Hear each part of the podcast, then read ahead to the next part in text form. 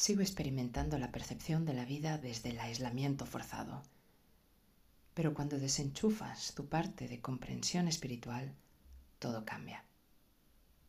Sientes tu presencia, tu presente, tus latidos, la vida que no espera y al mismo tiempo no cambia, porque tú no estás enfocado en ella, sino en tus cambios personales.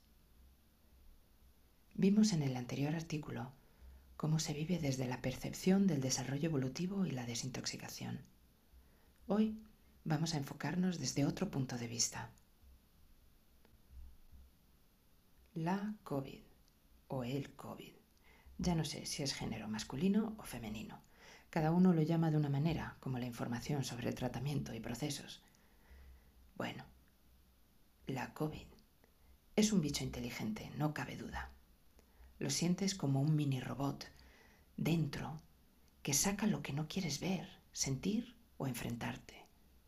Parece teledirigido por algo o alguien que se confunde en controlarlo y al final lo que hace es desintoxicar, depurar, eliminar mugre interior en las memorias más profundas. Por eso le tenemos miedo. Y no es el miedo a pasar la enfermedad, es a lidiar con algo desconocido que te genera enfermedad y nadie sabe por dónde cogerlo. Sí, es verdad que ha matado millones de personas. Sí, es verdad que muchos lo pasan fatal. Sí, es verdad que otros no se dan cuenta.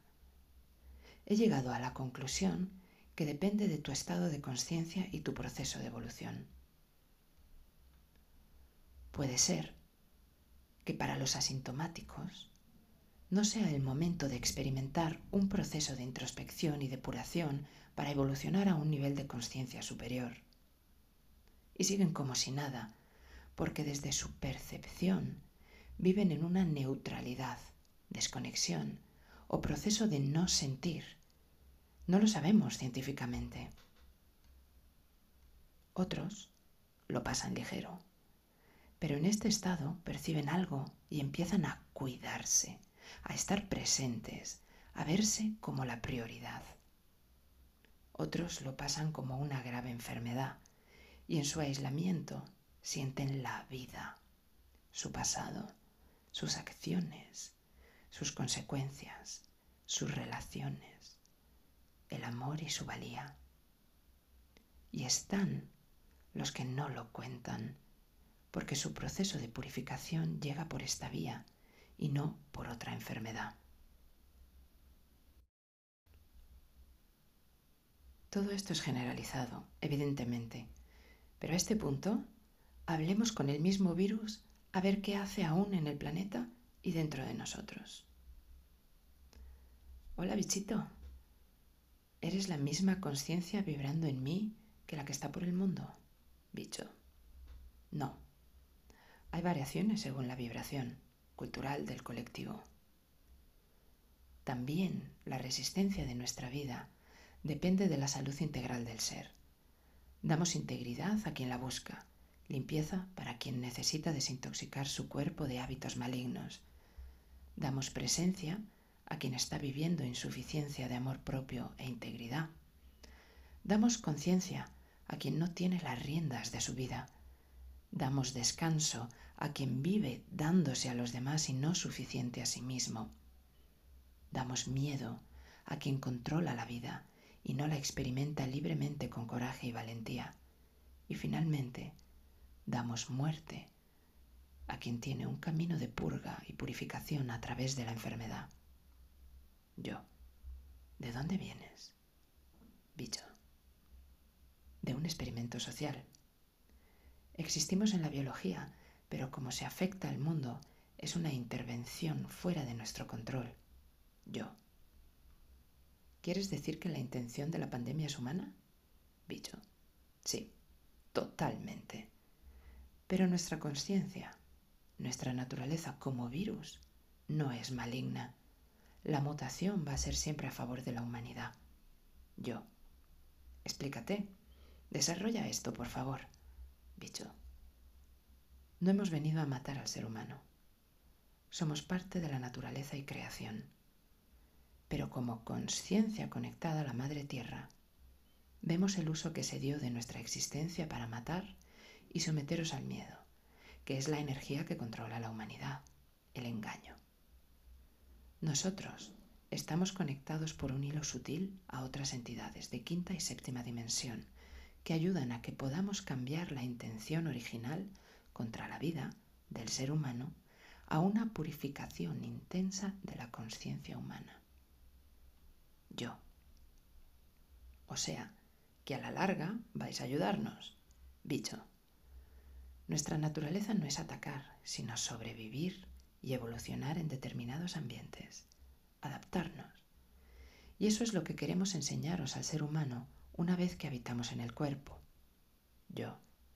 Si nos adaptamos, sobrevivimos. Bicho. Sí. Pero es adaptarse a rendirse y soltar el control. Es darse a la vida sin miedos y siendo conscientes de la manipulación que os somete. Quien controla a otros y a su misma vida se va a contagiar. Quien no se adapta a ambientes y formas nuevas colectivas se va a contagiar. Soltar todo y vivir. Por eso muchos no se van a contagiar. No porque tengan mejor cuerpo, salud o genética, sino porque se adaptan fácilmente y no controlan la vida. Fluyen sin más. Otros que igualmente se adaptan y fluyen en la vida, usan esta experiencia para avanzar en un mes lo que harían en dos años. Yo. O sea que al final, ¿esto es bueno? Bicho. Ni bueno ni malo. Es. Aparecimos en la vida del ser humano como un virus exterminador. Así nos generaron la intención de supervivencia. Pero hemos ido evolucionando para cambiar a favor de la vida. No resiste el más fuerte, sino el que fluye y se rinde a la vida fácilmente. Yo. Los hay que no se contagian porque no salen o toman muchas precauciones. Bicho. Claro que sí. También las oportunidades de la vida son así. Prevenir es controlar que te pasen situaciones para abrirte a nuevas experiencias es tener miedo a enfrentar nuevas situaciones que no puedes controlar. Y toda experiencia es sabiduría para manifestar la seguridad en ti. Muchos vivirán solo desde fuera esta situación, pero internamente no cambiarán. Cuando todo acabe y el mundo vibre en la frecuencia de la integridad y valor propio, se verán afectados por otro lado. Yo. ¿Queda mucho? Bicho. No sabemos. Hay un proceso en todo y bastante de lo que pasa es manipulado.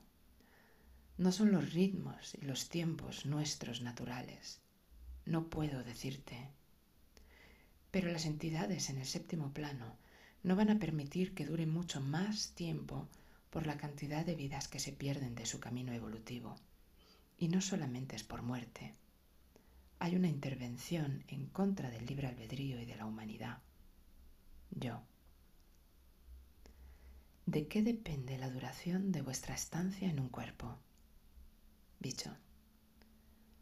De lo que tardes en tomar conciencia de lo más importante, fluir con la vida y dejar de pelearte con el mundo, tomar las riendas de tu vida y que nadie te controle, ser consciente que lo único que importa es amar a los demás y cómo te diviertes en cada experiencia de vida dejar que todas las oportunidades vengan a ti para crecer, desarrollarte y tomar las riendas de tu vida sin miedo. Te vas a morir, sí o sí. Así que disfruta para no arrepentirte. Tu muerte no depende de nosotros, pero tu miedo a enfrentarte con tu misma vida, sí. Tú decides. Yo. ¿Y las secuelas? bicho. Esos son cicatrices de tu misma memoria que vuelve a quedarse en ti y no supiste liberarte de ellas. Yo. ¿Qué más no sabemos de vosotros? Bicho. Que somos conciencia experimentando nuestra supervivencia. Luchamos por mantenernos vivos. La lucha es lo que genera enfermedad en el ser humano. Si tienes energía de lucha por sobrevivir, nosotros nos multiplicamos y nos hacemos fuertes. Nuestra naturaleza es la de sobrevivir a través de la energía de otro, como vosotros. Comemos. Para sobrevivir, ¿qué es lo que hace el ser humano? Yo. Clarísimo. Mientras tengamos una vibración física, nos alimentamos el uno del otro. Es nivel de conciencia. Comemos sin pedir permiso a la otra vida. Es la supervivencia del más fuerte. Bicho. No existimos en planos de conciencia avanzada. Por eso, no podemos vibrar en cuerpos de luz que se aman, adaptan y respetan. Vibramos en cuerpos en estado de desintoxicación y evolución para superar fronteras de conciencia, en cuerpos que necesitan liberarse de toxicidad, en cuerpos que necesitan tomar el control de su vida y en cuerpos que necesitan hacer el último paso de purificación. Yo. O sea, que no depende de la edad, género, espiritualidad, salud, tipo de alimentación. Bicho, a este punto de nuestra evolución, no. Yo. ¿Y si siguen manipulando? Bicho, no depende de nosotros. Al igual que vosotros, hemos sido usados, pero nos adaptamos al ambiente y abrimos otro camino de acuerdo con la naturaleza del planeta. Yo. Gracias, bicho. Pues lo dicho, adaptabilidad, fluir y abrirse a la vida sin miedos. Conectarnos a la naturaleza del amor propio. Conclusión. Hacerse amigo del enemigo para entender su intención en la vida y que no nos afecte. Publicado el 16 de marzo 2021.